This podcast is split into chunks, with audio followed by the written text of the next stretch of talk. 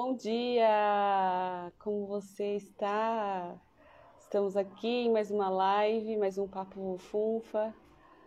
Hoje mais especial ainda, porque vamos ter três maravilhosos com a gente para falar sobre esse tema que é tão importante, que é prós e contras no mundo digital, né? Ó, a Deb já está entrando aí. É, os prós e contras, porque né, tudo tem o seu lado positivo e lado negativo, né? A gente viu, ó, o Aldir também já está entrando. Vamos entrando aí, Nath. Já vou colocar vocês também aqui, já que já entrou tudo. É, a gente vai, vai vendo né, que o mundo digital trouxe várias possibilidades para a gente, mas junto com as possibilidades trouxe também algumas questões que a gente precisa entender, né? Olha aí, todos maravilhosos. Oi, gente. Como vocês estão? Olha, eu tô muito feliz de estar aqui com essa galera, assim, pra gente falar mal da internet. falar com propriedade mal da internet, mais interessante. Já, já chega chutando a porta, né? Revoltado. Ai, que maravilhoso. Bom, quem não conhece, né, todo mundo, vamos começar se apresentando, né? É, estou aqui mediando essa conversa maravilhosa com a Debs da Balloon, a Nath do Ateliê Nath Petri e o Aldir do Projeto X. Estou muito, muito feliz por unir vocês três, porque são cada uma na sua perspectiva de internet, mundo digital, assim, é muito legal trazer isso tudo junto para a gente falar sobre isso, né? Trazer esses prós e contras. Bom dia a todo mundo que está entrando aí. Debs, quer começar com você, me falando quem é, quem é Debs, quem é Balloon? Vamos, bora começar. Eu sou Débora Alves, mas a maioria das pessoas já me conhece como Debs. É, eu sou social media desde 2015 e sou cofundadora da Balloon Gestão de Conteúdo.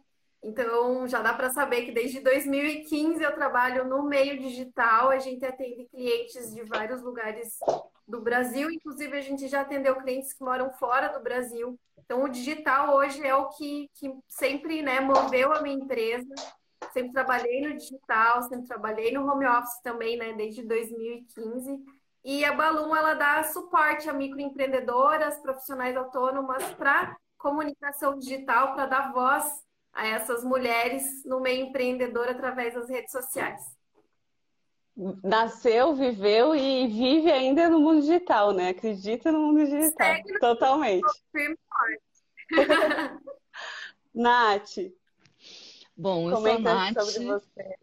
Também estou desde 2015 empreendendo, mas diferente da Debs, eu comecei no offline, né? Eu sou professora de técnicas manuais, então eu ensino tricô, crochê, macramê.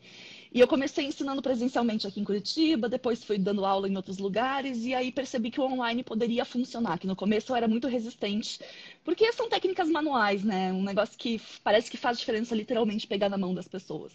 Mas aí comecei a experimentar as aulas online e vi que muita gente aprendia sim e muito bem, assim, que é, com a experiência das aulas presenciais, eu sinto que eu consegui trazer, assim, tipo, o que, que elas precisavam para o online. E aí, desde 2018, eu dou cursos online, é, ensinando peças mais moderninhas, que eu sou designer por formação, então eu gosto de trazer essa coisa da tendência para o artesanato, para o artesanato não ser só a técnica que nos lembra das avós fazendo capinha para tudo para casa. Também é isso, mas tem mais. Maravilhosa. Amo capinha para tudo da casa. Muito bom. Aquelas capinhas de crochê para bujão de gás, né? A primeira coisa que me vem na cabeça. Exato. Galão d'água. É, para tudo da casa, literalmente. Sim. Aldir, comenta sobre você, sobre o Projeto X, que é um projeto tão lindo, né? Bom, eu sou o Aldir, as pessoas me chamam de Aldir, e estamos aí há cinco anos desbichogrilando este rolê de autoconhecimento, espiritualidade, meditação, porque é isso, a gente acredita muito o quanto técnicas e né, o quanto o autoconhecimento pode te libertar, pode te ajudar a ser quem você é de verdade, mas sem aquelas coisas de muito misticismo, muita coisa. Então, diferente de vocês duas, a gente está assim muito mais recente. O projeto X era uma casa, um espaço, fazia palestras empresas, workshops, fazia encontros, tudo lá. E aí, quando veio essa questão da pandemia, a gente olhou e falou: e aí, pessoal? Para onde vamos? Foram vamos? jogados né, no mundo digital. Antes, alguns trabalhos, mas o foco era 100% no presencial. Então, faz aí um ano e pouquinho que a gente está firme e forte neste mundo louco da, das redes sociais, principalmente eu, que sou mais tiozão. A Fefa já era muito mais antenada, já sabia de tudo, como é que funcionava. Eu tive que aprender do básico do, do comecinho. Mas é, é, muito importante ver essas perspectivas mesmo, né? Porque muita gente foi realmente jogada no digital, né? Se viu assim, tendo a, a, a Devs que trabalha com essas pequenas empresas que foram né, realmente tiveram que entrar nesse mundo digital, foram jogadas isso. Hoje o tema, a gente vai falar sobre pós e contras do mundo digital.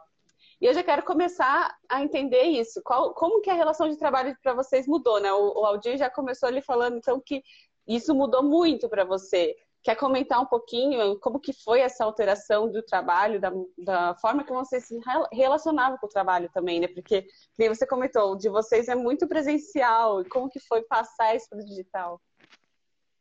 Então, a gente gostava de dizer muito que Projeto X era um experimento social de amor. As pessoas iam lá, cara, tinha gente de todas as idades, a gente conseguiu finalmente trazer essa coisa do autoconhecimento e da meditação para um público jovem, que aqui em Curitiba, 10 anos atrás, era, né, como a Fefa gosta de falar, um rolê de senhoras, aposentadas, todo mundo branco. E a gente trouxe isso para o pé no chão, para a galera que trabalha, para a galera que tem uma vida normal, que come carne, que bebe cerveja. Então, a gente unia nesse espaço experiências. Né? As pessoas iam para lá porque eram profundamente tocadas por uma experiência de amor. Quando veio essa coisa do online, a primeira coisa que eu estranhei foi: cadê? Cadê o povo? Cadê a galera? Cadê? Eu não consigo olhar. Eu gosto muito de falar besteira, de contar piada. Eu não consigo ouvir se as pessoas estão dando risada. Não consigo saber se a pessoa se emocionou ou não. É, olhar para mim mesmo no celular era muito estranho. Foi, olha, foi, foi difícil. No começo eu me sentia muito muito tio mesmo. E acho que a outra grande diferença para mim e para muitas mulheres é que eu tenho dois filhos pequenos. Então, assim, você pensar em palestras, em conteúdos, em criação, no teu espaço, ouvindo uma música, quieto, é muito diferente de você estar num apartamento de 50 metros quadrados com duas crianças correndo para lá e para cá então, isso também foi uma coisa que eu tive muita dificuldade no começo, assim, de meu Deus, a hora que eu criava os encontros, que eu criava as palestras, era de madrugada, porque aí era um silêncio né, mais amigável, digamos assim. Então, para mim, foram essas duas grandes mudanças. E ter que me adaptar com essa coisa do online, que é bem diferente do presencial. E a questão dos, né, de ter que cuidar da casa, ter que cuidar dos filhos, ter que fazer tudo isso ao mesmo tempo que estar trabalhando. Nossa, eu lembro muito daquela meditação que você fazia com o olhar. Imagino como você está fazendo isso no digital. É impossível. Mas sabia que essa maneira está sendo melhor? É. Porque é. muita gente falava assim, ah, eu ia no, no, no, Projeto X, tinha 60, 70, 80 pessoas, e nessa meditação eu preciso olhar para todo mundo. E no online é só eu parado. Então a pessoa fala, ah, tenho você 100% do tempo, porque tá melhor. Não, fora que você conseguiu é, acessar o Brasil inteiro, né? Isso é um pró totalmente muito legal, né? Porque todo mundo, todo mundo, né, na verdade, pode conhecer o Projeto X agora.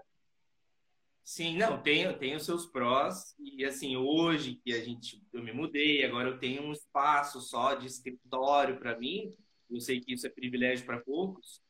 É, hoje a gente já está muito. Eu e a Fepa até a gente olha e fala: nossa, assim, não precisa sair de casa, né? Não precisa arrumar, não precisa fazer. Só abrir a sala do Zoom. É, isso, isso economizou bastante tempo também. Nath, para você, como que mudou essa relação do trabalho com a pandemia, com tudo? Então, né, eu cheguei aqui xingando a internet, mas também concordo que tem muitos prós, tem muita coisa que. Que bom que a gente tem essa possibilidade. Imagina uma pandemia sem internet, né? Então, que bom que ela existe, que bom que a gente tem como se adaptar. Eu tô num lugar super privilegiado, porque o meu negócio ele já estava online desde antes da pandemia, né? Então, o, o meu maior desafio foi como comunicar no momento em que está todo mundo disputando o mesmo espaço, porque agora está todo mundo trabalhando né, nesse lugar da internet. E Sim. então é como comunicar de uma forma que faça sentido, porque para mim sempre foi muito tranquilo, assim, desde quando eu comecei os cursos online, eu sempre fugi de fórmula, eu não gosto dessas coisas que falam, que nos colocam em caixinhas e falam que a gente tem que fazer exatamente daquele jeito. E, e eu queria continuar co comunicando com propósito sem essa coisa de disputa de espaço, quem é que vai comprar o meu curso ao invés de comprar outro, como que eu faço para conquistar. Então, acho que o maior desafio foi encontrar linhas de comunicação que eu sempre defendi de uma forma ainda afetuosa, gostosinha, mas eu tenho um ponto muito positivo que os, as técnicas manuais, elas são vistas como atividade terapêutica, né? Então, quando começou a loucura da pandemia, eu pensei, o que, que eu tenho aqui ao meu alcance para ajudar as pessoas? E aí, lá em abril de 2020, eu liberei um curso de tricô gratuito por um mês, para quem quiser era um dos meus cursos pagos. E foi incrível, assim, porque teve mais de 10 mil pessoas inscritas e a galera pegando o lápis para usar como agulha e o fio do varal para usar como lã, assim, para praticar, para aprender. Então, é algo que a internet possibilitou, né? Então, eu acho que o maior pró que eu consigo ver, assim, tipo, é de chegar em tanta gente, de conseguir levar um conteúdo que eu considero que faz a diferença na vida das pessoas para tantas pessoas.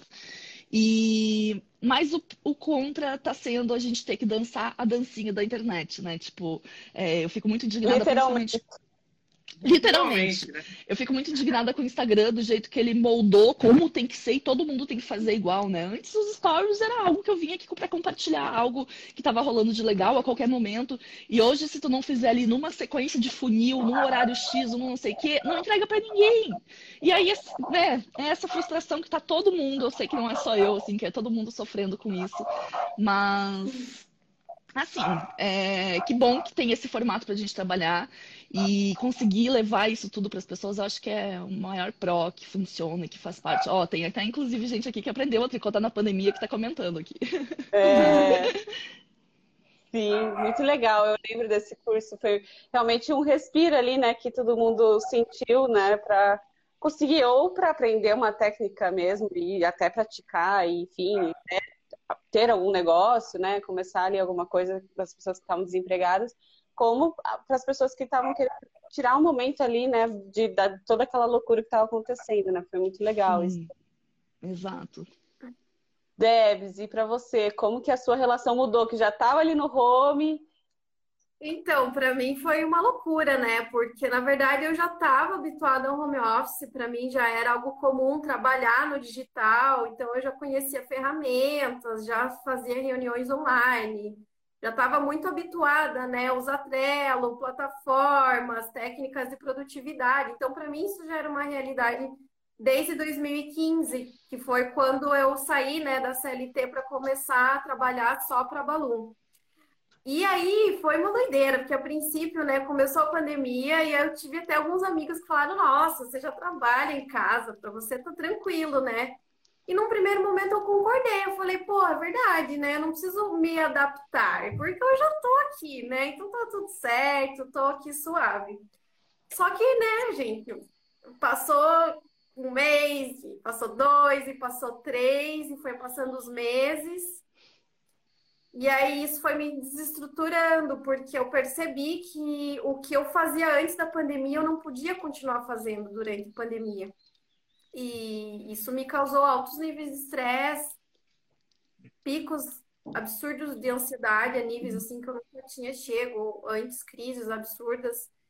Então, mesmo para quem já estava no digital, a gente ainda teve que fazer processos de adaptação, entendendo que assim, calma, é, nada mais é como era antes. Não dá para continuar fazendo o que se estava fazendo antes, né? Então, eu tive que passar por alguns processos de adaptação da minha própria rotina no home office, é, para buscar até um equilíbrio, né? Então, eu já tenho um espírito meio workaholic, isso já é meu, sabe? Eu já trabalho, ah, sou acelerado, estou tentando falando, e aí fazendo várias coisas, um milhão de abas no computador, aquela doideira. E aí eu tive que dar uma segurada, né? Eu falei, hum, peraí, né? Peraí, que eu não vou poder seguir esse mesmo ritmo. Até porque antes a gente tinha os compromissos, né, fora de casa. É um jantar na casa dos amigos, é um churrasco, é uma saída.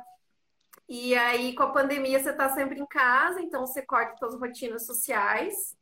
E aí, quando você vê duas horas da manhã, você tá no computador ali, ó. E aí, tipo, nossa, calma, que loucura. A gente perde, eu perdi muito noção de tempo, né? Por não ter nenhum compromisso para fazer depois. Então eu fui assim, tipo, um trem descarrinhado, assim, sabe? Enlouquecidamente, trabalhando, né? E, e, assim, muito seguindo, como a Nath falou, né? Muito seguindo um ritmo também do, do que trouxeram muito no começo da pandemia, né? A, a galera, né? Essa, essa galera aí da internet essa questão do ah, mas a pandemia você tem que sair sabendo uma nova língua, sabendo não sei o que lá, concurso feito, você tem que sair XPTO da pandemia, senão você né, não, não aproveitou a pandemia. E aí é muito, é uma linha tênue, né? Para mim foi uma linha tênue entender, tipo, calma, para Ainda mais que eu trabalho no digital, eu usei muito digital ao meu favor no sentido de instruir, poder dar suporte, inclusive, aos meus clientes para falar, calma, né? Não vamos se desesperar, você não precisa sair fazendo o que todo mundo está fazendo, live todo dia, e aí abrir um canal no YouTube, e meu Deus, eu preciso atualizar meu site. Então, foi o, foi o momento também que, quando eu percebi que eu estava num ritmo acelerado, eu não quis colocar isso para os meus clientes, porque eu vi que estava todo mundo meio enlouquecido, né? Falei, não, calma, né? Vamos se acalmar, vamos fazer as coisas com calma, no seu tempo, não vamos se desesperar. Né? Claro que eu tive perdas de alguns clientes, até porque a, a parte de marketing geralmente é uma das primeiras que são cortadas no momento de crise, então eu perdi alguns clientes. Mas em contrapartida, depois de dois, três meses de pandemia, quando as pessoas perceberam que, calma, isso não vai passar tão rápido assim, é, as pessoas começaram a se reestruturar e começaram a buscar muito por mim, particularmente pela Balloon, para buscar esse suporte no digital. Olha, eu vou ter que migrar minha empresa para o digital e eu não, não conheço plataformas, não conheço ferramentas. Então, foi um, um momento onde eu pude ser referência, de certa forma, né, para ajudar essas microempresas que tinham espaços físicos, pilates, yoga, né, escola de línguas, né, espaços especificamente físicos, né, que faziam esse contato tete a tete com seus clientes, eu pude dar um suporte com base na bagagem que eu já tinha para que essas empresas não fechassem as, assim, fechassem as portas físicas, né, dos seus espaços, mas que elas continuassem no digital. Isso para mim foi muito bom, porque teve muitos clientes que eu acompanhei um crescimento muito grande durante a pandemia, que viram possibilidades, oportunidades no digital, aulas no digital, aulas gravadas, pacote de serviço no digital, pacote de aulas, deixa gravado, o aluno assiste quando quer, a hora que quer. Possibilidades de crescimento de uma empresa possíveis antes da pandemia, mas que nunca tinham sido imaginadas, né? Nunca tinha sido pensado nesse, nessa possibilidade, né, de ter essa, essa, essas aulas, né, essas mentorias, esses cursos no formato digital. Então, poder acompanhar empresas que se reestruturaram para o digital e ver que elas se deram bem, se não, se não é, equilibraram com o que era antes da pandemia, elas cresceram. Isso foi assim um dos, dos prós assim mais mais bonitos assim de se ver na pandemia, sabe? Microempresas é, com pouca grana, tipo, perdendo às vezes muitos clientes, tendo que se reinventar com, que, com as ferramentas que a gente tinha nesse momento, que é que está aqui na nossa mão, né? Que é o celular, que é a internet, poder né, se reinventar, se reestruturar com, com o que tinha ali. Então, é, é assim, né? É um equilíbrio a mesmo, balança, assim. né? Entre algumas coisas que positivas e muitas também negativas. Né? Até a Felicidade aqui disse, concordo com você, Nath, as regras moldadas pelo Instagram é complicada para seguir. As, não sei o que ela quis dizer aqui, mas de todos, M de todos, tudo no ah, as lives, acho. Tudo no mesmo horário me deixa um pouco chateada. Preciso ter jogo de cintura para escolher o que acho que o que escolher ver, né? Horário de pico tanta live ao mesmo tempo. É, acho que é isso, né? Teve toda essa questão de as pessoas não sabiam, não tinham nem cogitado antes a estar no digital. E daí entraram no digital e foi bombardeada de informação, você tem que fazer, né, isso, tem que fazer aquilo, tem que fazer aquilo, e todo mundo saiu fazendo, fazendo, porque estava todo mundo realmente desesperado ali, né? E aí é, teve toda essa questão, né? Acho que faltou é, informação mesmo de qualidade, as pessoas entenderem, né? E utilizarem essa ferramenta para benefício estrategicamente, né? Para benefício próprio, não para se tornar Sim. mais um prisioneiro, né? É, é, Debs, comentando já, já puxando o que você estava falando, você teve algum momento ali que você aceitou trabalhos que você não viu que depois não valia, não, não teria valido a pena. A gente viu também a Aline, a Aline falando na, na, semana passada sobre saúde mental. Às vezes a gente coloca nessa questão de ah, é, tem que estar bem o tempo todo, e não é isso, né? Você conseguir lidar com as, todas as questões da sua vida de uma forma que fique tranquilo, né? E a gente viu que, que algumas pessoas, né, a Simone Biles deu, falou, não, não vou competir aqui, mas às vezes a gente não sabe, a gente vai aceitando tudo e, e, vocês já aceitaram coisas que vocês se arrependeram depois? Comentem um pouquinho, Deb. Já aconteceu, assim, já rolou muito de, de aparecer, assim, clientes e nessa loucura, né, do todo mundo tá fazendo isso, todo mundo tá fazendo aquilo, e fórmulas de lançamento, e o Guru do Martin disse isso.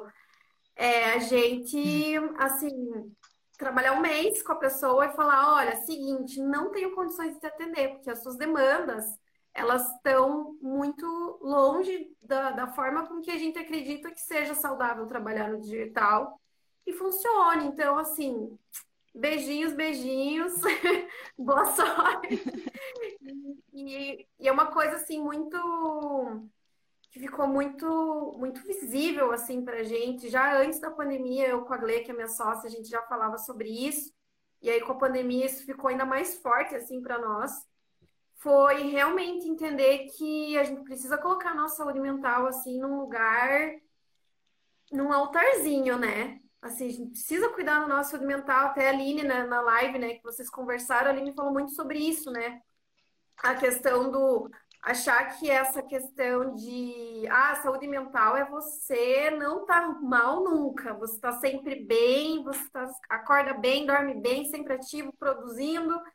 E não é bem assim, né? Mas o, o saber interpretar mesmo o que está acontecendo, né, dentro da gente, com as informações que a gente é bombardeado o tempo inteiro, né?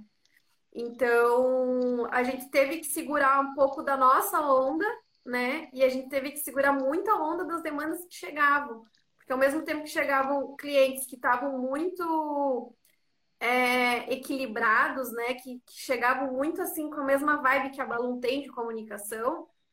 É, nossa, chegava muitos clientes assim com perfis totalmente diferentes dos perfis que a gente quer atender e que a gente costuma atender. E aí rolava um desequilíbrio muito grande, comunicação não dava certo, e rapidamente já começa a desgastar, porque você vê que você está falando uma coisa e o teu cliente não aceita, né? Ele está com outras ideias, assim, outras outra visão, aquela visão assim daqueles, né? Quem sou eu com, sei lá, dois mil seguidores que a Balloon tem e o fulano, o guru do marketing, que nunca gerenciou uma empresa na vida, mas que está lá com um milhão e duzentos mil seguidores, né? pô, galera vai né, seguir o que esse cara tá falando, porque ele tem um milhão e duzentos mil seguidores, né? Então, lidar com isso também pra gente foi, no começo, assim, foi um pouco desgastante. Hoje em dia a gente já tira de letra, sabe? A gente já não. A gente já não dá muita bola para isso, na verdade. É. é. porque tem cliente que chegam muito na nossa vibe, isso facilita muito, sabe? Então a gente teve que segurar muito a onda assim de não querer abraçar também, porque no começo teve aquele desespero, né? A gente perdeu alguns clientes agora, o que vai acontecer? Mas graças a Deus, assim, com questão de nos primeiros meses de pandemia, a gente conseguiu segurar a nossa ondinha e tatear um pouco melhor, até criar uma forma, até uma dinâmica diferente, até antes de receber os clientes, para que a gente não recebesse uns clientes que nos dessem um conforto financeiro, mas que desestruturasse nossa saúde mental. Sim. Aldir, você, você também teve alguma coisa aí, seja pelo Projeto X, ou seja, Aldir também como pessoa? Não, assim, de, de aceitar alguma coisa e se arrepender depois. Pelo que eu lembro, não, porque graças a Deus eu e a Fefa a gente sempre conversou muito sobre qual é o nosso papel. É, acho que a Nath falou muito bem ali. Quando começou isso, a gente tinha que bancar os custos de uma casa, né? Fora os nossos custos como empreendedor, a gente tinha que bancar a empresa e tinha bastante custo. Então, foi um momento assim de a gente realmente respirar fundo e pensar, cara, o que o projeto X faz pelas pessoas não tem preço. Mesmo que seja online, mesmo que seja áudio, mas assim, é um momento de a gente colaborar, é um momento de a gente entregar o nosso melhor, porque mais do que nunca as pessoas estão precisando se lembrar de coisas, né, que o autoconhecimento pode te trazer. Então a gente foi muito nessa, nessa pegada de assim, Projeto X não é um espaço, Projeto X não é eu e Fê, Projeto X é todo mundo que se conecta com isso. Então, a gente começou com as lives, veio algumas parcerias, muita gente, cara, nossa, a nossa comunidade, graças a Deus, assim, é abençoadíssima, porque eles desde o começo continuaram apoiando a gente, continuaram compartilhando, falaram, cara, a gente está junto, vocês mudaram a minha vida, vocês me ensinaram coisas que eu não tenho nem como agradecer, então contem comigo. Então a gente foi muito abençoado nesse sentido.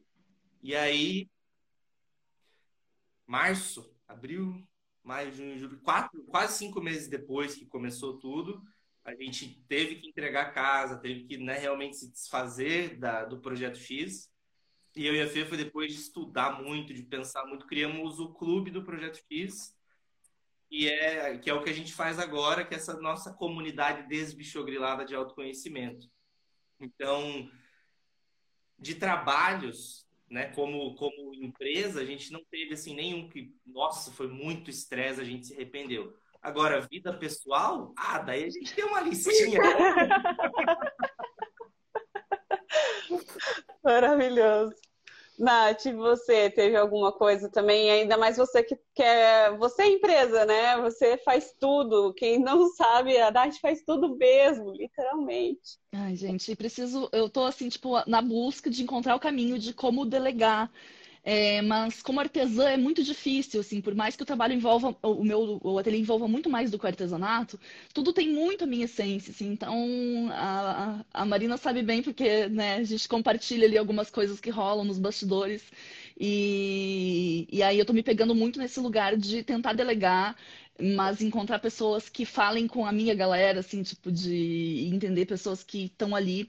É, uma coisa que, enquanto eu ouvia vocês também me passou pela cabeça é do porque a gente agora tá entendeu que, por enquanto, o formato que a gente tem como fazer é digital, né? Online. Então, o que, que a gente vai entregar? E eu acho que é muito comum, quando a gente vai criar um produto digital, ou qualquer que seja a entrega, é, a gente fica muito perdido de querer entregar algo muito valioso. E daí, nessa de entregar algo muito valioso, para convencer as pessoas de pagar, a gente acaba desenvolvendo coisas muito complexas. É, eu passei por isso antes da pandemia, mas se estivesse acontecendo agora também seria muito nesse contexto, que é, por exemplo, eu tinha um plano de assinatura, que eu entregava todo mês um conteúdo muito denso, que as pessoas precisavam sentar e delegar algumas horas do dia dela para conseguir executar e aproveitar aquele conteúdo que elas estavam pagando.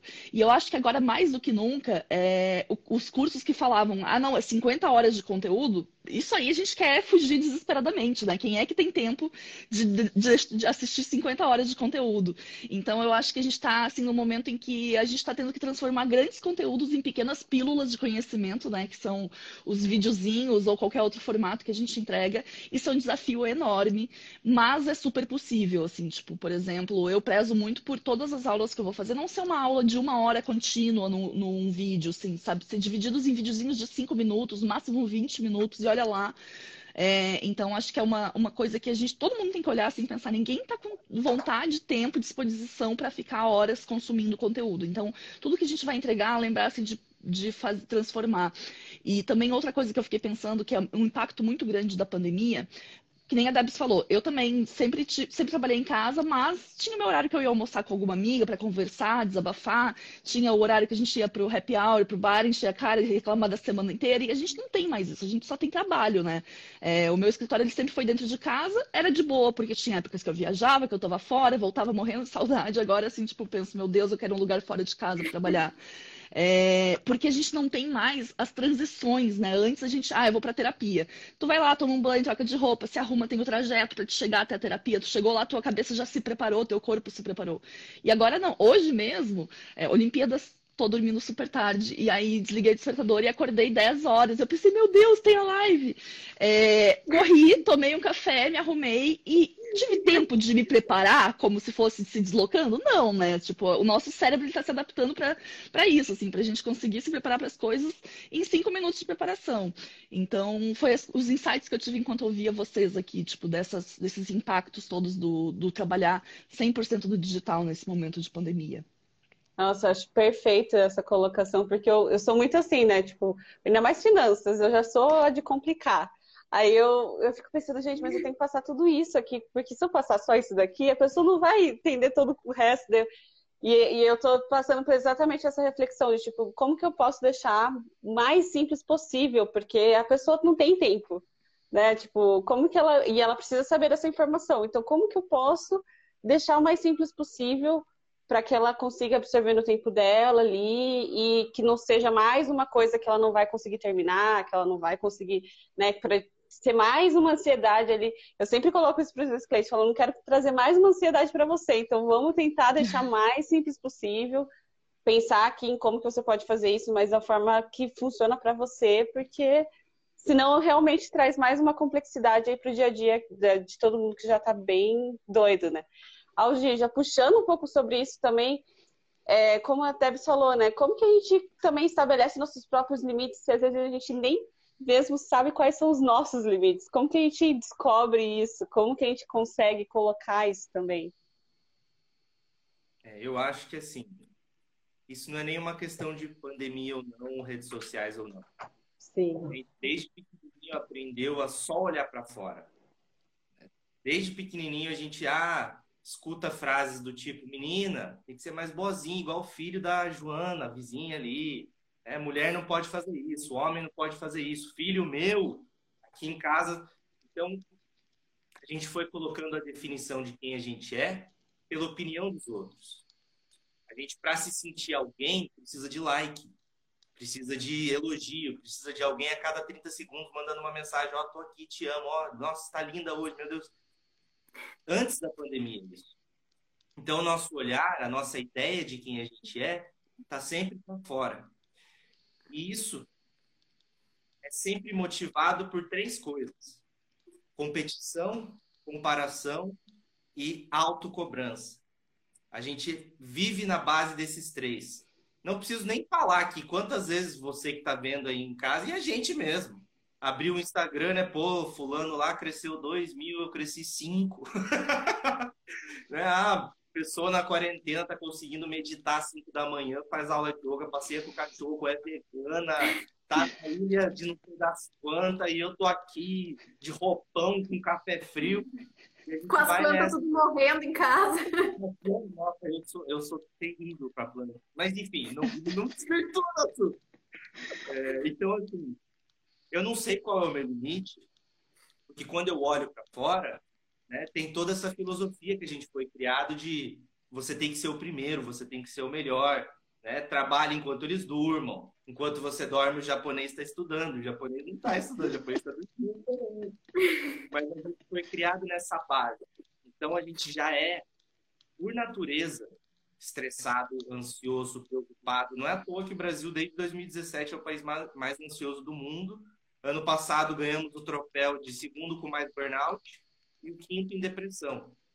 Ou seja, se eu não me conheço, eu não tenho como saber qual é o meu limite. É, é lógico, é uma resposta que um cara que fala de autoconhecimento ia falar, mas a grande, a grande, eu não diria nem solução, mas é uma, uma a, a grande questão aqui é você aprender a se conhecer. Quando você aprende a se conhecer, você começa não só a saber os seus limites, mas a também enxergar coisas que você não via antes, porque estava o tempo todo olhando para fora, se comparando, competindo, se cobrando. Então, assim, não não tem muito segredo, mas é realmente a gente aprender a parar e olhar para o que está acontecendo. É, os pensamentos que a gente tem durante o dia, as emoções que visitam. Geralmente a gente só lembra que tem um corpo quando dói. A gente só lembra que está respirando quando está difícil respirar. Gente, cara, é, é, assim, a gente gosta de falar no Projeto X que você mal abre o olho.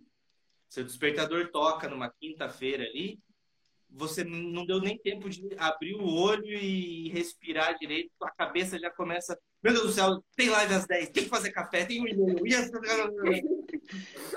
Gosto de dizer que dentro de nós existe um Galvão Bueno interior. Esse cara, não é seu melhor amigo. O cara não é seu melhor amigo. Ele, ele é o primeiro que vai falar que não vai dar certo, que você não consegue. Olha o fulano. Ele está muito mais na tua frente. Então, assim, aprender a saber os limites também é aprender, isso não é da noite para o dia, mas aprender a se distanciar desse Galvão Bueno, dessa voz que não para quieto. Mesmo quando você vai tomar um cafezinho depois do almoço, toma um cafezinho, nossa, saudades de um café, lembra o café que eu ter uma foto que vou postar no TBT. Não tem tempo para nada. Muitas vezes o limite está aqui. Né? O crime, ansiedade, por exemplo, tem muitos fatores, é óbvio, mas um deles é essa, esse pensamento acelerado de querer resolver tudo, de querer fazer com que é como se a vida fosse um quebra-cabeça, eu preciso estar o tempo todo aqui encaixando, porque limite é diferente para mim e para você, mas não só isso. Limite é diferente a cada momento. A gente está vivendo por uma situação extrema, ainda mais falando do Brasil. A gente está passando por um momento absurdo. O teu limite não é mais o do ano passado, o teu limite não é mais o de dois meses atrás. Então, quando a gente começa a caminhar nessa coisa do autoconhecimento, a gente vai aprendendo a também respeitar esse tipo. Tem dias que você vai acordar e, uh, vamos trabalhar, vamos empreender, vamos ganhar dinheiro, uh! E tem dias que vai ser difícil sair da cama mesmo. E tá tudo bem. Você não precisa ser o mesmo todos os dias. Aliás, ninguém é. E a segunda coisa é essa de cada vez menos dar muita atenção para essa voz aí na cabeça, que na hora de preencher uma planilha financeira ela é muito boa, mas na hora de você decidir o rumo da vida. Hum. Nossa, maravilhoso. Eu lembro de um vídeo que é, mudou um pouco minha relação nessa questão do, do trabalho da, na pandemia, né? Porque a gente está sempre muito olhando na tela. E eu vi um vídeo do Projeto X que falava sobre isso, tipo, às vezes para e olha para fora, vai mirar em outro lugar, né? Vai porque às vezes é isso, assim, você tá tão, tão mergulhado ali que você não para nem para olhar para fora, você, não consegue, tipo, estabelecer ou sentir esses limites, né? Que nem a, a Aline falou também sobre essa questão da ansiedade, é, é não saber esses limites, não ter essa noção do limite, né? Então, às vezes, até físico mesmo. E, então, acho que é muito importante isso, a gente se conhecer, entender ver se a gente não está respondendo, se a gente não está sendo produtivo, não adianta você tentar forçar mais, que provavelmente você já chegou no seu limite, né? Inclusive, tem, tem um estudo que saiu da Microsoft falando sobre o quanto o cérebro está estressado de Zoom. De Zoom, porque eles usaram esse aplicativo, mas de telas em geral. E o nosso cérebro não aguenta ficar focado mais do que 40 minutos em uma atividade. Por você estar o tempo todo se vendo, né? por, por, por essa pressão, digamos assim, as ondas beta, as ondas A, elas desregulam todas. E a grande solução que eles encontraram, uma delas era usar um aplicativo de meditação, que você fecha o olho, presta atenção na respiração, presta atenção em você. E a outra é você olhar, realmente olhar para o horizonte. Muita gente não consegue ver o horizonte porque tem um prédio na frente, enfim. Mas, cara, grama, planta, céu, tudo que, tudo que remeta à natureza, isso faz bem para o nosso cérebro. Não é papo de, ah, não sei, isso é estudo científico. Né? O cérebro precisa disso, a gente é parte da natureza. A gente se esquece disso, mas a gente precisa desse contato, mesmo que seja à distância, mesmo que seja olhando pela janelinha ali. É... O cérebro ele precisa dessa pausa, desse... ele tem um limite também. Para a Devs agora, falar sobre isso também. Você já enxerga uma relação saudável hoje, agora no home office? Você que passou por toda essa questão, que trabalhava antes, viu tudo o que também pode trazer mesmo né, é, de parte ruim, e agora você já consegue enxergar uma relação saudável? Sim, até agora eu tava ouvindo o Aldir, eu tava aqui, ó, tipo, nossa, nossa, tava, tipo, vislumbrando coisas que realmente aconteceram comigo nesse período todo aí de, de pandemia, que ainda está acontecendo, né? Mas eu tive, esse período de pandemia, assim, para mim foi um, um, processo de autoconhecimento daqueles bem duros, sabe? Daqueles que vêm, assim, pra tal, passar pra doer. Sabe quando a mãe desfolha a varinha, assim, tira todas as folhas? Cara, eu vi isso acontecer na minha vida durante a pandemia, sabe? Eu vi, sabe quando você vê assim, tipo, cara, eu vou apanhar, eu vou apanhar. Eu sabia que eu ia apanhar, eu tava eu, eu mesma tava me impondo coisas muito além do meu limite. E aí, quando eu vi, já não dava pra. Já... Sabe quando você tenta correr? Daí a mãe vem com a varinha, né? E aí foi a vida vindo com a varinha. E eu tentei correr e não deu. Uma hora eu cansei eu apanhei, gente. Eu apanhei muito, assim. Foi como eu falei, né? Eu já tenho uma tendência muito workaholic, então tô sempre em movimento, agitada, toma café, ai, falo com todo mundo áudio. E aí, quando a pandemia veio, eu segui esse ritmo.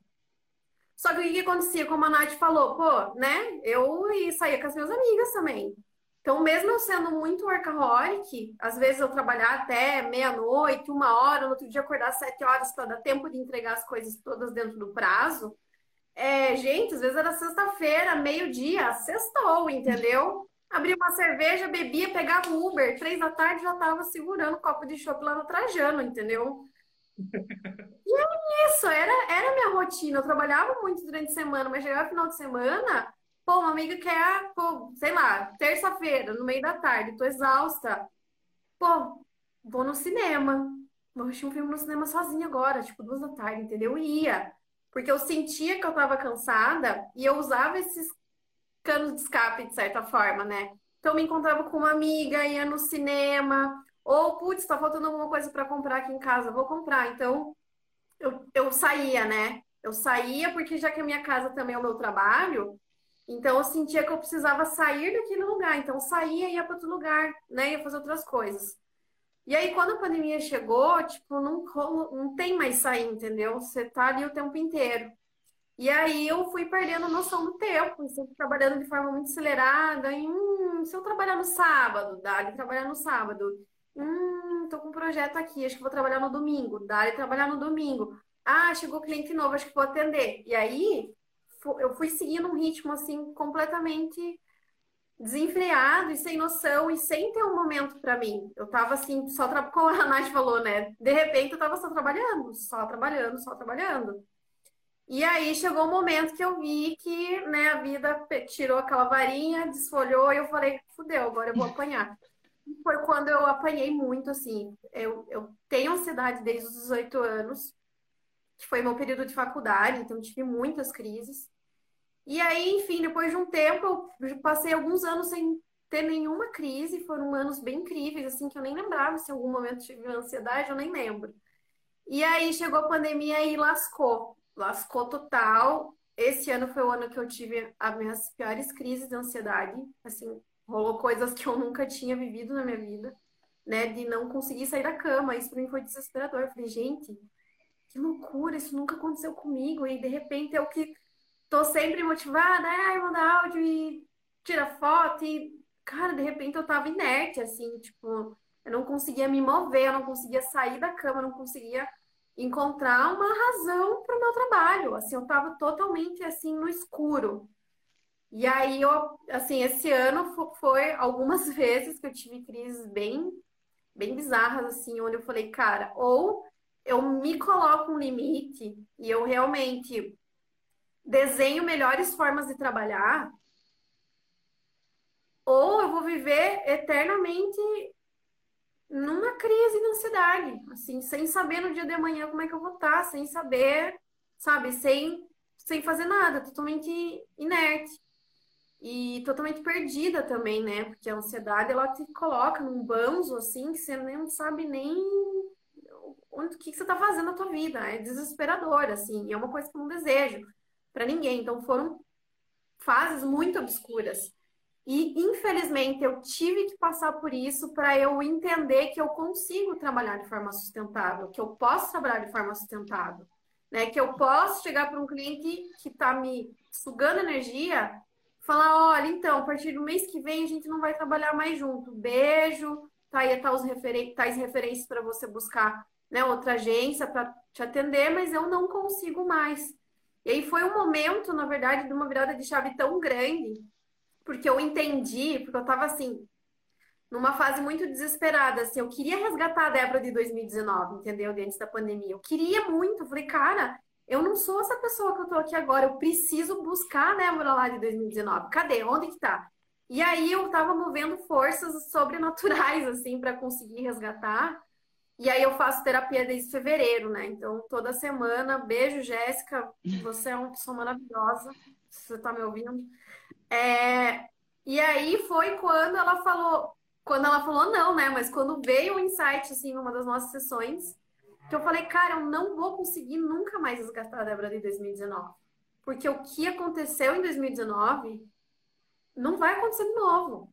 Né? As coisas que aconteceram não vão acontecer, a vida que a gente teve não vai ter de novo. Né? É um movimento, a gente está em um processo de, de andar, né? As coisas seguem, as coisas vão para frente, né? Claro, a gente está numa situação com cenário pandêmico, vivendo no Brasil, né? Não temos visto europeu, infelizmente a gente não pode ir para outro país, e a gente está vivendo isso, a gente está vivendo essa situação. Então foi um momento onde, eu, onde me caiu a ficha que, pera, eu não vou conseguir resgatar quem eu era antes se eu ficar correndo atrás dessa, dessa Debs de 2019. Eu vou ficar tipo um cachorro correndo atrás do rabo, não vou chegar a lugar nenhum. Então eu preciso aceitar. Aceitar o que a gente está vivendo agora. Né, tentar não viver as dores do mundo, porque eu entrei muito nisso, sabe? Muito num movimento de dor e de sofrimento, de desespero eu pensei, calma, eu, eu preciso fazer alguma coisa para mim para eu conseguir também dar um suporte para as demais pessoas que estão em situação de vulnerabilidade e que eu posso dar algum tipo de suporte, que eu posso dar algum tipo de ajuda. Então foi um movimento assim de entender que eu continuo sendo workaholic, eu continuo amando meu trabalho, eu continuo gostando de trabalhar. O trabalho para mim tem um significado muito muito forte, muito bonito, muito associado a afeto. Então, o trabalho me move de uma forma muito, muito boa, eu consigo produzir, colocar muito de quem eu sou no meu trabalho, mas entender que eu não posso ficar só vivendo em função de trabalhar, né? Eu preciso colocar esse, esse meu, esse, essa minha coisa meio acelerada que eu sou, preciso colocar ela em outras coisas, em outros movimentos, né?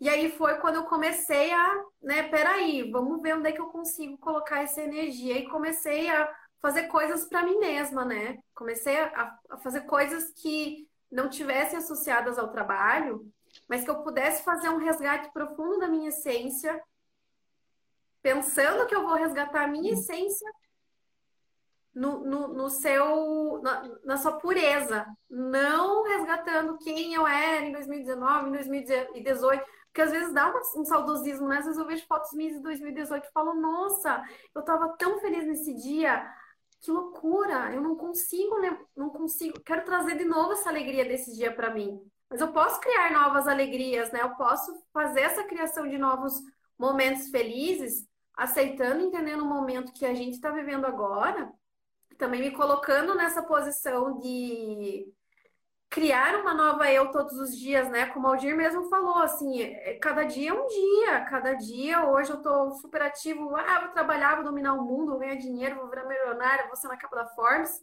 No dia seguinte a gente tá assim, meu Deus do céu, eu não consigo nem fazer um café. E eu tô louco pra tomar um café. E eu nem consigo fazer isso. Então, aceitar também essas percepções e respeitar. Eu acho que acima de tudo, assim, o que mais me veio de valioso é o respeitar e, e, e perceber como que você está se sentindo para, como você mesmo falou, né, Mari, não ficar forçando uma produtividade que não está vindo, não ficar tentando, sabe, cavar energia, cavar um, um, um, um, potencial ali de trabalho quando você sente que, assim, cara, já foi, você já está exausta, sabe, vai tomar um banho. Eu mesmo falo para mim o tempo inteiro, Débora, pelo amor de Deus, isso que o Aldir falou do Galvão Bueno, cara, isso é assustador. E isso é uma realidade muito. Cara, que loucura! Eu tenho, sei lá quantos Galvões Bueno o tempo inteiro. Deixa eu uma que eu falo, cala a boca! Pelo amor de Deus! Vai, eu falo pra mim mesmo assim, tipo, Oi, vamos tomar um banho? Vamos. Levanta e vou tomar um banho. Porque, assim, tá, a coisa tá tão acelerada que a gente se deixa também ser muito influenciado por essas vozes internas, é, externas que vêm, né? De tem que fazer, tem que ser isso, tem que ser aquilo. E aí, internamente, a gente suga esse negócio e leva como se fosse uma verdade, né?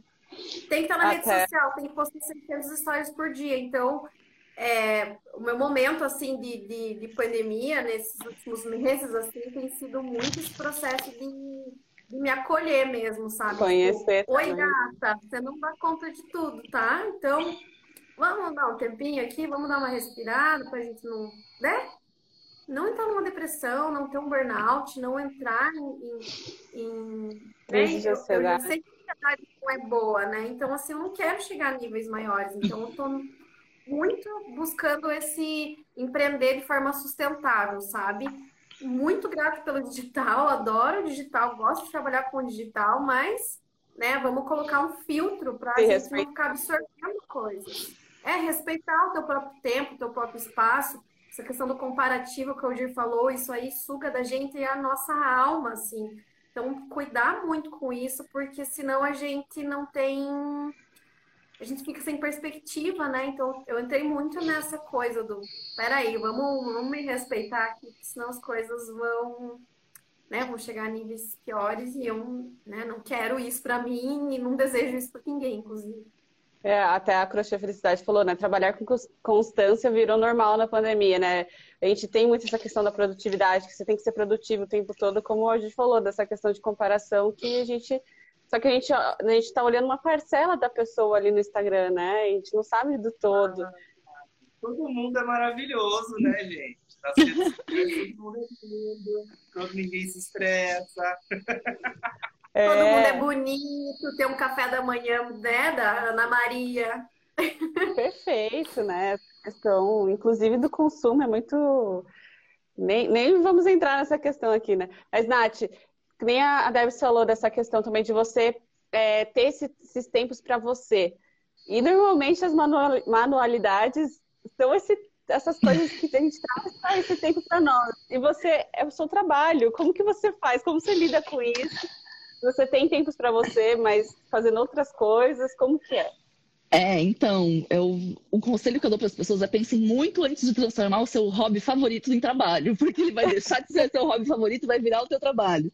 É, mas eu tenho, assim, eu tenho um jeito que eu funciono, que é, por exemplo, eu fazer coisas sem nenhuma cobrança de ensinar, assim, porque é doido, assim, no momento que eu me coloco na internet como professor de tricô, tudo que eu posto, a primeira coisa é, não é, nossa, que peça legal, é tipo, me ensina, quero, como, é, qual é a receita, como é que faz? E aí isso assim vai, vai dando uma sensação. Eu não sou mãe, mas dá quase aquela sensação que as mães descrevem de que parece que tu é só uma pessoa para alimentar um bebê, assim, tipo, que as pessoas te veem só como uma fonte de informação. E por trás disso tem um ser humaninho, né? Então eu sempre tento, assim, final de semana, ter, vou fazer uma blusa de tricô para minha sobrinha e não vou gravar nada, não vou registrar nada. O máximo que eu vou fazer é mostrar um pouquinho. É... Eu fiquei ali ouvindo vocês, e assim, tipo, tudo que o Aldir falou, me identifico muito dessa coisa é, então, e. Perdi o fio da meada. Ah, e aí o que eu descobri é que eu sou a pior chefe que eu já tive na minha vida, assim, tipo, eu nunca tive uma chefe tão escrota que exige tanto de mim. É, o meu planejamento de 2020, 2021 foi ridículo, assim, porque eu achei que, eu, que nem a Debs falou, achei que eu ia conseguir fazer tudo que eu fiz em 2019. No meu planejamento incluía escrever um livro, regravar os cursos que eu já tenho gravado, criar curso novo, tipo, tá, e aí? E o resto, né? E viver, fica onde? É, então é um desafio enorme, mas eu tento me agarrar muito ainda nas técnicas, técnicas manuais, porque é algo que está presente na minha vida desde sempre e eu sei o quanto isso me faz bem. E aí o que eu faço é tentar mostrar para as pessoas essa vibe do tricôzinho, do crochêzinho sem compromisso, porque a gente também entra nessa comparação. Não, eu quero fazer uma blusa tão maravilhosa quanto que a Nath fez, sendo que a pessoa nunca fez uma blusa antes. Então, também tento gerenciar expectativas de quem está chegando ali, quer aprender esse hobbyzinho, assim, falar é, é, clichê, mas é apreciar a jornada, né? Tipo, a gente não tá fazendo porque a gente quer uma blusa. Se a gente quisesse uma blusa, a gente ia na loja. A gente tá fazendo porque a gente quer aproveitar o processo de escolher o material, de sentir aquela lã enquanto tá tecendo, de ver os pontinhos se formando. Então, eu sempre tento resgatar um pouquinho disso comigo e com quem tá me vendo, me ouvindo, porque é muito fácil a gente cair no buraco da comparação. É, tô tentando também mostrar mais, assim, por exemplo, meus projetos inacabados. Até ontem isso foi tema ali nos stories. É, eu amei. É, é uma coisa Você muito mostrou comum Até Sim. essa relação com projetos inacabados, né? É, a gente se empolga e quer começar vários, e aí quando tu vê, tu tem um monte, e aí são gavetinhas abertas, né? Que vai, vai dando aquela bagunça na nossa cabeça. E aí ontem eu falei, não, gente, vamos pegar esse mês para terminar os projetos inacabados, porque vai dando um alívio. Eu percebo em mim, assim, quando eu termino projetos que estão começados há muito tempo que eu não terminei, quando eu termino eu penso, nossa, eu tô mais leve. Isso é muito legal. E até essa questão também que você, você traz muito isso, né? De você ter esse tempo de dedicação para aquilo também, né? Essa, que é um pouco da consciência presente, né? De você estar tá ali fazendo exatamente isso, né? Sem pensar realmente né, no que vai ser, o que, que. descobrindo aos poucos ali, né? A manualidade Sim. tem muito disso. Exato. É, e usar ela ao nosso favor. Eu também, esse ano foi um ano para me vir em lugares que eu nunca tinha me visto antes, de é, muita ansiedade, de uma tristeza que parece que não é aquela tristeza que a gente observa ali e vai passar, ela permanece, a vida começa a ficar sem cor. Eu tô vivendo muito disso, sim, e eu tô entendendo, tá, o que, que eu tenho que resgatar para me afastar dessa, coisa que está aqui perto, que eu sei que não faz parte de mim, assim. E é um desafio enorme, mas eu acho que a, é, a, a, coisa que eu mais tenho trabalhado, e sei que muita gente também, é o descansar sem culpa, porque como é difícil, a gente tem a nossa cabeça moldada, por, form... por mais que eu não seja mais CLT há tantos anos, eu ainda tenho a minha cabeça CLT, que é trabalho oito horas por dia, almoce em uma hora rapidinho para te voltar para tua rotina. É, então eu estou tentando muito me livrar da cabeça CLT para poder entender que o meu trabalho ele não é um trabalho padrão, é, é um trabalho com criatividade. Então vai ter dias que não adianta ficar batendo na tecla ali que não vai sair do lugar. E, e, aceitar e não me culpar por isso, né? Porque, como eu falei, um dos meus planos, tu sabe bem disso, Marina, porque estava lá no planejamento uhum. financeiro, era lançar o livro. E aí eu estava com muita expectativa, o livro foi assim, tipo, avançou um monte na primeira etapa de tudo que precisava fazendo antes. E na hora da parte criativa mesmo, eu travei. E aí vem muito sentimento de culpa, de cobrança, de não sou capaz, a sensação de que eu era capaz e não sou mais, é muito horrível. Então é, é respirar e pensar, não, isso tudo é, é consequência de um, uma coisa maior que está rolando e de alguma forma a gente tem que encontrar o caminho ali, né? Então respirar, lembrar, meditar lá com o projeto X, que eu estou lá no clube, então, fazer essas coisinhas todas para se encontrar. Que eu já vou para as dicas finais, Aldi. Como que você é, recomenda, o que você recomenda, o que, que você, além do clube, né? Fala um pouco também do clube, da comunidade da Projeto X, que é tão importante para tanta gente, que mais pessoas podem conhecer também. Para tá, trazer um pouco mais de um relacionamento melhor com esse momento todo que a gente está vivendo. É, acho que vamos primeiro para as. Depois a gente vem. Né? Se internet, todo mundo toda hora, vamos falar. É, acho que assim, a gente falou tanto aqui sobre as nossas histórias, as nossas dores, os nossos limites, como a gente lidou, como, né, esse ano está sendo muito mais difícil do que o ano passado. Eu escuto isso de praticamente todo mundo. Eu me encaixo nisso também. Então, a primeira grande coisa é respira, respira e não tenta lutar contra a tristeza, não tenta lutar contra a ansiedade, porque quanto mais você luta, mais a nossa cabeça ferve e mais a emoção fica forte. É um exercício muito bom da gente fazer, que aprendi, aprendi isso lá na Índia, mas até hoje eu faço. Começa a observar a tua vida, a tua vida, não a tua vida. Começa a ver como as coisas mais importantes não foram nem um pouco planejadas. Talvez o nosso trabalho, o meu nunca foi, o meu trabalho como Projeto X, eu nunca imaginei que eu ia ter Projeto X, que eu ia falar sobre autoconhecimento e meditação é, nascimento de filho, o amor da sua vida, seus melhores amigos, seu trabalho de hoje, aonde você mora hoje. As grandes coisas da nossa vida não foram planejadas. É um presente. É, chame isso de karma, chame isso de destino, de sorte, de Deus, de qualquer coisa que você quiser. Mas começa a prestar atenção que a vida tem uma inteligência própria. por mais que a gente acredite que esteja sozinho, que eu preciso fazer, eu preciso lutar, eu preciso competir, a vida tem uma inteligência muito maior e ela leva a gente para lá. Aprender a fluir mais com isso do que tentar, não, eu preciso lançar o livro em agosto, se eu não lançar o livro em agosto, sou cá. A vida tem essa inteligência. Olha para tua própria vida e começa a reparar nisso. Que para mim é um jeito muito bom de soltar o piano, de realmente respirar mais com calma, sabe? Não tá tudo perdido, não é o fim da linha e também se não der certo os planos, talvez seja a maior benção. Muitas vezes que eu olho para trás, quando eu estava na faculdade, gente, eu fiz administração, né? O famoso curso de quem não sabe o que fazer da vida. Ah, eu também fiz administração. o meu sonho. Eu ó, fiz, mas eu sigo, hein? Então. O, o, meu sonho da faculdade, olha só, como era, como era um rapaz espiritual. Meu sonho da faculdade era ter o braço esquerdo e o direito fechado de tatuagem. Que isso até pode voltar em algum momento, ter um bar e morar na praia. Graças a Deus que nenhum amigo meu chegou e falou vamos abrir esse negócio, porque se talvez se eu tivesse né, nesse meio nunca teria conhecido esse mundo da espiritualidade. Talvez a crise de hoje, né, essa dificuldade, pô, eu não me reconheço mais, eu não sou o mesmo ao dia de 2019, talvez isso seja um, um presentinho disfarçado. Né? Um remédio amargo pra caramba, não é romantizar nada, não. É amargo, é difícil, mas que isso talvez possa te levar para um, um, outro lugar que você jamais imaginou. Então, acho que essas duas, três dicas, vai. A primeira é respirar fundo sempre. Quando a gente respira, isso não é dica de meditação, isso é dica de psiquiatra, de psicólogo, de, de neurociência. Toda vez que a gente está com alguma emoção muito forte, estresse, ansiedade, raiva, tristeza, a nossa respiração muda, nosso coração bate diferente.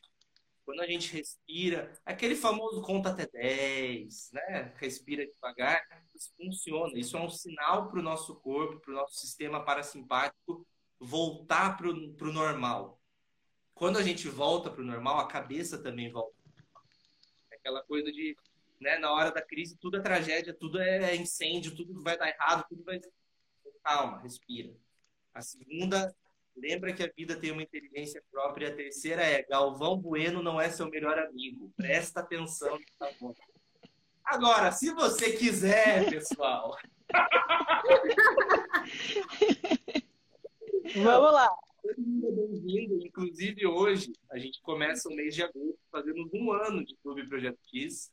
O Uau. encontro de hoje é, é de graça. Só você mandar um direct pra gente. Conheça o nosso trabalho, venha entender essa coisa de desbichorilar o autoconhecimento.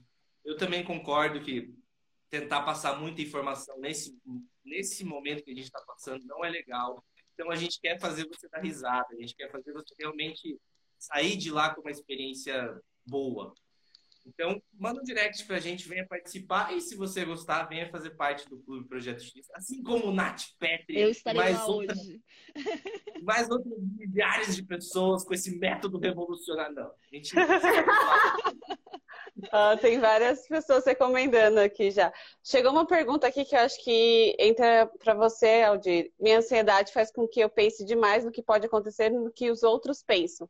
O medo me trava na hora de iniciar meu próprio negócio. O que fazer para concretizar um sonho? Olha, assim, uma live. Difícil, né? Essa, essa pergunta foi. Medo. Né? Ansiedade, na verdade, é sempre medo. Medo de que algo possa acontecer ou não possa acontecer. E se eu falhar? Né? E, se, e se meus amigos souberem que eu não consegui empreender? E se eu não for igual aos outros? Não aconteceu ainda. É uma possibilidade. E é uma possibilidade que só existe aqui, dentro da cabeça. Eu não sou assim a pessoa que vai te aconselhar no, no mundo empreendedor. Temos aqui três mulheres fantásticas para falar sobre isso. Mas no meu caso, é que o autoconhecimento, a meditação, a espiritualidade, eu provei do fruto disso. E eu nunca senti o que eu senti quando estava fazendo os cursos lá, quando eu viajei, quando eu fiz os cursos. Já trabalhei em multinacional, já fui gerente comercial de uma multinacional, já trabalhei em banco, já trabalhei em várias empresas, nunca eu tinha tesão de trabalhar. Era uma coisa do tipo, vou ganhar dinheiro, vou fazer currículo, vou finalmente ficar rico para me aposentar. Esse caminho foi o único caminho que eu falei, eu quero fazer isso, nem que seja de graça. Eu quero tentar passar para as pessoas tudo que eu senti. Eu quero mostrar que é possível, de uma maneira assim. Então, esse, esse é o meu grande combustível pro Projeto X. Esse, isso é quando, assim, tá tudo errado. Não deu certo o projeto, eu tô desanimado, né? Tá tudo... É, é para onde eu volto. Se você tem isso, né? Ah, eu quero empreender com, com qualquer coisa, mas que realmente isso seja sua você realmente acredite nisso, você realmente queira fazer isso por algo muito além de seguidores ou dinheiro. É.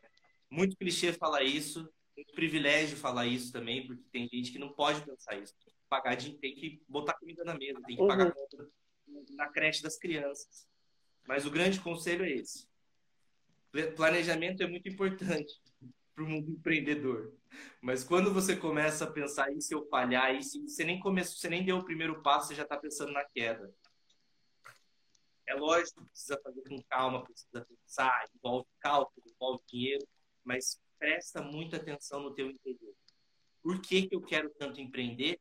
Por que, que eu tenho tanto medo de empreender? Começa por aí, não começa com nenhuma resposta, mas começa duvidando de tudo, principalmente duvidando do, da, das, das suas próprias crenças acho que isso vai trazer um pouco mais de clareza. É lógico, o papo podia durar dois, duas semanas, Sim. mas acho que o começo pode ser esse, assim, uma, essa autorreflexão. É, e é, uma coisa que eu me agarro muito, eu só quero complementar ali que o Adir claro. falou, é lembrar que a vida, as coisas que acontecem na nossa vida, elas normalmente acontecem aos poucos. A gente não vira uma empreendedora de uma empresa gigante de uma hora para outra. Começa pequenininho, sabe? Começa devagarinho. É, a gente tem medo porque a gente às vezes olha lá na frente, tá? Mas e aí eu vou ter que assumir essa responsabilidade, não sei o quê. Começa assim, passinho por passinho, quando vê tá acontecendo, que é, para mim sempre foi muito isso, assim, tipo, eu entendi o que eu queria, dava uma força força para aquilo, mas também ia deixando a vida levar os planos adiante junto. E aí, lembrando, né, que na internet, ah, seis em sete, e fórmula do sucesso. Isso acontece para 0,02% das empresas. Então, acho que isso é uma, uma boa dica. É, vai devagar. Pressa para quê? Vai chegar aonde com tanta pressa? Então, talvez o resultado não venha em dois, três, cinco, seis meses. Mas se realmente você quiser esse caminho, se você realmente amar, as coisas vão acontecendo e vão acontecendo de maneiras que você nem imaginava. Nossa, sim, com certeza. Eu puxei para você justamente porque é, a visão mais prática é, é essa, né? Você buscar ferramentas que te tragam essa segurança que você precisa. Então, planejamento financeiro, né? Dizendo já também que, que eu conversei com a Aline, né? é, que pode te trazer essa segurança. Então, planejamento financeiro, que daí você já tem ali um plano de, ah, se for para esse lado, se for para aquele lado, já sei que pode acontecer. Mas são ferramentas do que, que te trazem uma certa segurança, mas que não vai te é, trazer tudo que pode acontecer, né? Então, acho que essa, essa ferramenta de se conhecer, e é o que a Nath trouxe, acho super importante, você não ter esse senso de urgência, de que, ah, preciso que seja um sucesso amanhã. Pode acontecer? Pode, né? Acontece, mas você não ter esse senso de urgência para você ficar livre para o que pode aparecer mesmo, né? Porque quando a gente fica muito, muito é, focado num negócio que ah, tem que ser assim, não, a gente não se abre nem para as oportunidades que, que, podem acontecer ali, né? E tá aí na sua volta você não está visualizando porque você não se abriu para isso, né? Então acho que é bem importante ter essa parte de autoconhecimento, entender por que você faz o que você faz, o, o como você quer fazer, até onde você consegue ir, tudo isso, né, vem muito com autoconhecimento e respeitar o processo, né, as etapas e depois buscar essas ferramentas mais práticas que te tragam essa segurança também, né? Nath, ah, tá. Ó, eu vou fazer crochê, é um sonho eu viver da minha arte, mas eu sou muito seguro. Ó, oh. oh, é, então, a minha mãe, ela sempre teve, sempre falou de um sonho dela de. A minha mãe é dona de casa desde que engravidou de mim, assim. Então, ela abriu mão do trabalho quando descobriu que estava grávida e sempre cuidou dos filhos, da casa, fazendo os artesanatos, vendendo alguma coisa para ter uma renda extra. Mas ela não desenvolveu uma profissão e ela sempre falou de um sonho de querer ter um café, porque minha mãe ama cozinhar para as pessoas, ama receber. E aí, esses tempos atrás, a mãe falou, ela disse, nossa, ela estava pensando nisso que eu sempre falei, e talvez eu goste de fazer para quem eu gosto, para quem vem na minha casa. É, então, acho que. E aí eu fiquei pensando, nossa, mãe, que, que pensamento sábio, né? Porque às vezes tem um negócio de do que a gente gosta, que é voltando ali no que eu falei antes do hobby, é, é, é, muito legal, porque a gente consegue trabalhar com propósito, mas às vezes a gente também tem que pensar que a gente vê tanta gente empreendendo, a gente pensa, nossa, eu tenho que fazer isso, mas nem sempre a gente tem que, né? O tem que não existe. Então, eu acho que é olhar mais para dentro, assim, tipo, de por exemplo, tu falou que o crochê, é, tu vive, sonha em viver do crochê, né? Que é algo que tu gosta muito, mas tu tem insegurança. E aí vem as dicas do Aldir, de entender de onde vem essa insegurança. As dicas da Marina, de pegar alguém que te ajude nas partes que tu sente que tem mais dificuldade, né? Por exemplo, é, a Debs eu conheci agora. Quando marcaram é, a live junto, eu fui lá e vi, nossa, que perfil legal, que coisa que eu me identifico. E, eu, uma das poucas coisas que eu tenho delegado hoje é o financeiro com a Marina e o marketing com a Nath, que, que é minha xará, que me acompanha há um ano já. E são coisas que eu me sinto insegura para fazer sozinha. Então, assim, tipo, eu sei que é um lugar de privilégio. Claro que lá no começo a gente pode negociar até essas parcerias com pessoas próximas que dominam uma área que a gente não domina tanto, né? É, mas buscar pessoas, se tu quer muito, se tu sabe que é um sonho, que tu quer levar adiante, a gente não precisa dominar tudo para ter um negócio. A gente pode contar com outras pessoas, que é algo que eu tô desenvolvendo, aprendendo, eu faço muita coisa sozinha, mas as coisas que eu mais tenho insegurança, eu conto com outras pessoas. Hoje são pessoas contratadas, mas lá no começo eram amigos que eu tomava um café e pedia ajuda de como que eu podia fazer e trocava outra ajuda. Então, é esses passinhos, assim, o que, que a gente precisa fazer para nos dar a confiança que está faltando é, para ir atrás desse sonho. É, e é bem como você falou também, né? Às vezes você gosta muito de fazer aquilo, só que para você uma empresa, você precisa ser gestora da sua própria empresa, né? Ter vários outros conhecimentos que às vezes você não tem, que é o atendimento financeiro, marketing, comercial, e às vezes você vai ter que desempenhar essas funções e tem que ver se você está tranquilo com isso ou não está, é, e tem essas dificuldades, buscar essas outras pessoas que podem te ajudar, né? Até a Cacau falou aqui, nem tudo que a gente aprende ou gosta precisa ser monetizado, às vezes é só para ser um momento só nosso mesmo. Esse filtro precisa estar claro, né? Nath, alguma dica final que você queira deixar aí para ter essa relação mais saudável? Olha, é, respirar fundo, como o Aldir falou, e encontrar uhum. coisas que tu gosta de fazer e fazer elas sem nenhuma grande expectativa. Eu acho que uma das coisas que mais nos frustra é que a gente. Sabe aqueles memes da internet que é expectativa versus realidade? Que tu vai lá fazer um bolo maravilhoso e vira o Mickey todo deformado assim em cima do bolo?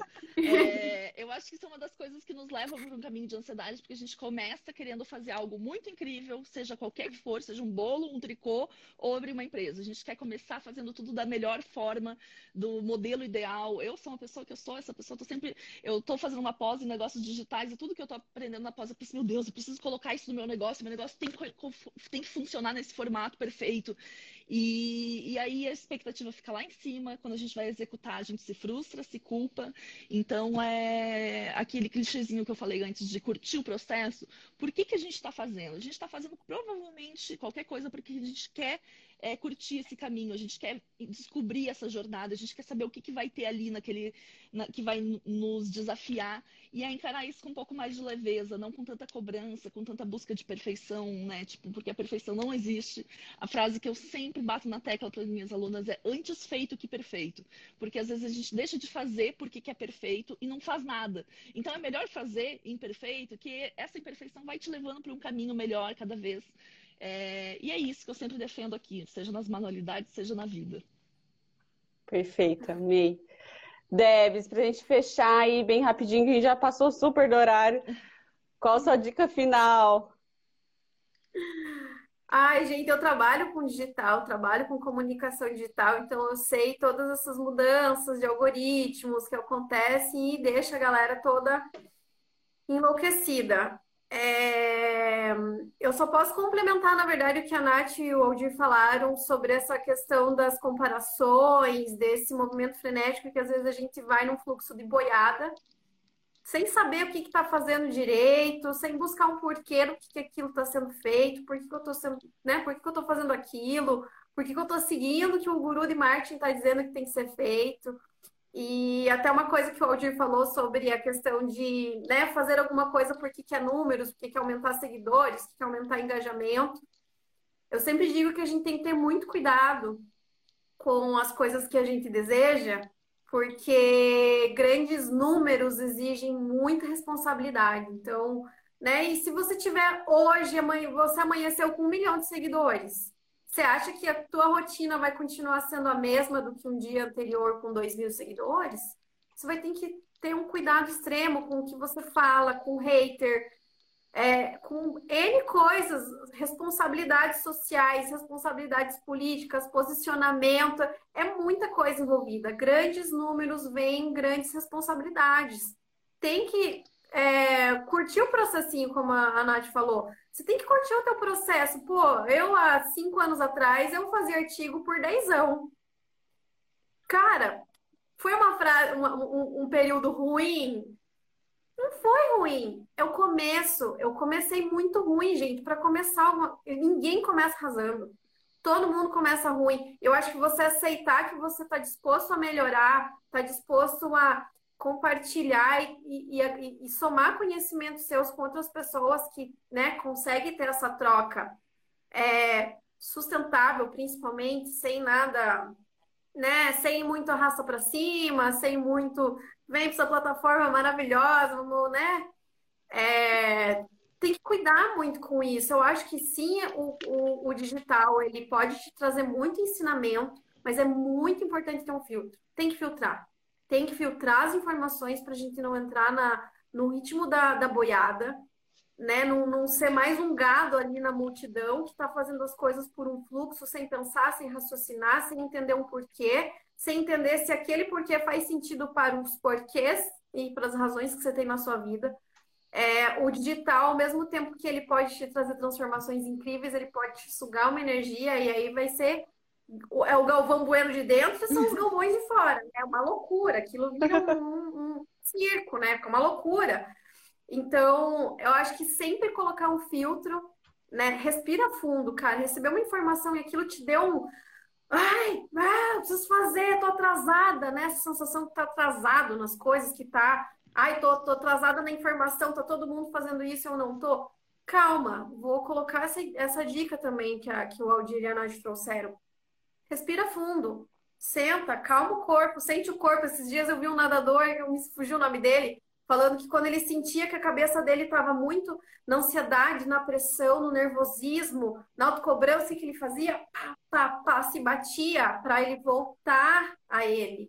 Era o contato físico que ele fazia para ele falar, calma, para a cabeça dele se aquietar e ele falar o que, que eu preciso fazer agora, o que, que faz sentido para mim agora. E às vezes é meio isso, a gente precisa meio que se beliscar, meio que, oi, vamos, né? Vamos, vamos calar a boca todo mundo aqui que tá nessa loucura, vamos dar uma respiradinha fundo agora, né? Vamos pegar um cafezinho, vamos olhar para fora, tomar o café, né? Só tomar o café sem celular, sem TV ligada, sem olhar para nenhuma tela, às vezes esse movimento que a gente faz e ficasse 15 minutos que seja, curtindo um almocinho, comendo uma comidinha, tomando um banho, tomando um banho de verdade, gente, sentir o banho, sentir as coisas no offline.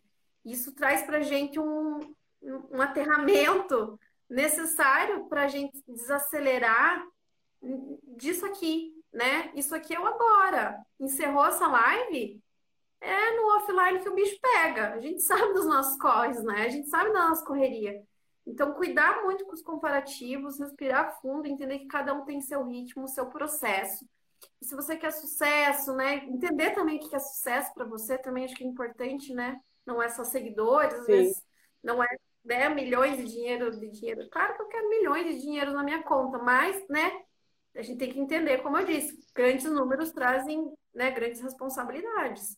Então, acho que a gente precisa mais né, se acolher, colocar filtro nas informações que recebe, respirar fundo, tatear o que, que você quer e entender que tudo é processo. Né? Ninguém começa arrasando, não dá para pensar que você tem que delegar se você não deu o primeiro passo. Ai, meu Deus, eu não vou ter dinheiro. Meu, faz com o que você tem agora. Então, assim, calma, né?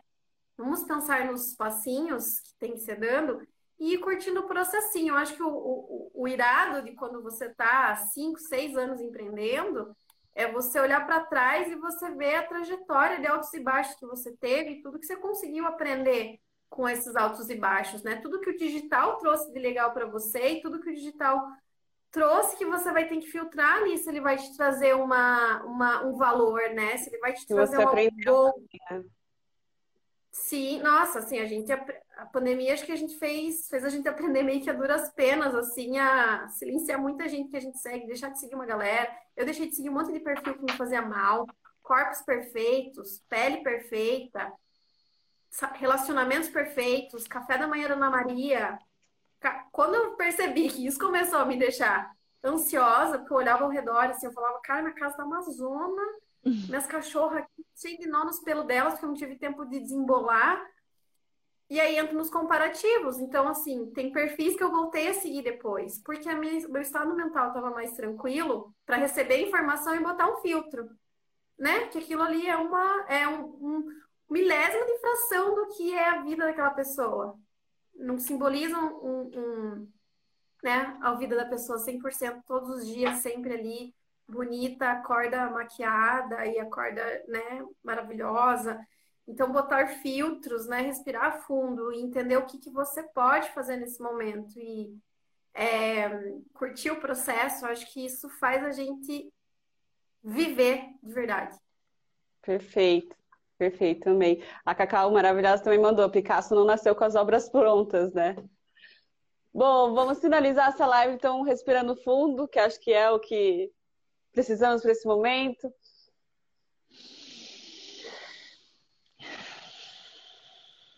Muito, muito obrigada por todos vocês que estiveram aqui, por vocês maravilhosos que compartilharam tanto com a gente, Aldir, Nath, Debs, amo vocês. Obrigada mesmo do fundo do coração. Espero que vocês tenham um dia maravilhoso. Todo mundo que está aqui na live. E quem né, não assistiu toda, veja que vai ficar salva.